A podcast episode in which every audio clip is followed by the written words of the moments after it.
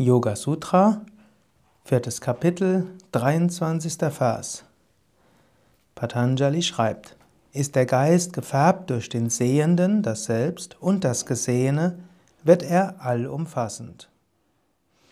Diesen Vers kann man auf zwei Arten interpretieren. Einmal ist das eine Darstellung der Wahrnehmungstheorie aus yogischer Sicht. Der Geist kann grundsätzlich alles wissen und verstehen, weil er einerseits das Selbst, Purusha, hat, welcher alles wahrnimmt, und andererseits ist da die ganze Prakriti, die ganze Schöpfung. Das Chitta, also der Geist, das Gemüt, kann grundsätzlich von allem gefärbt werden, je nachdem, in welche Richtung es sich wendet. Und da hinter ihm Bewusstsein ist, eben Purusha, kann das Chitta grundsätzlich alles wahrnehmen und erkennen. Eine zweite Interpretation dieses Verses.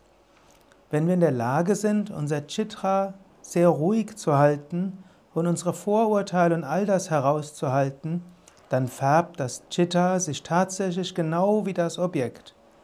Dann wissen wir über die Objekte sehr viel besser Bescheid als jemand, der ständig nur mit Vorurteilen und eingefahrenen Denk- und Verhaltensmustern an alles herangeht. Ein reiner Kristall oder ein ganz stiller, sauberer See widerspiegeln die Welt klar und deutlich. Heute habe ich mal keinen spontanen, intuitiven Kommentar gesagt, sondern ich habe den Kommentar vorgelesen, den ich selbst geschrieben habe in dem Buch Die Yoga-Weisheit des Patanjali für Menschen von heute. Dieses Buch findest du auch im Shop unter www.yoga-vidya.de. Alles Gute, bis zum nächsten Mal. Om Shanti.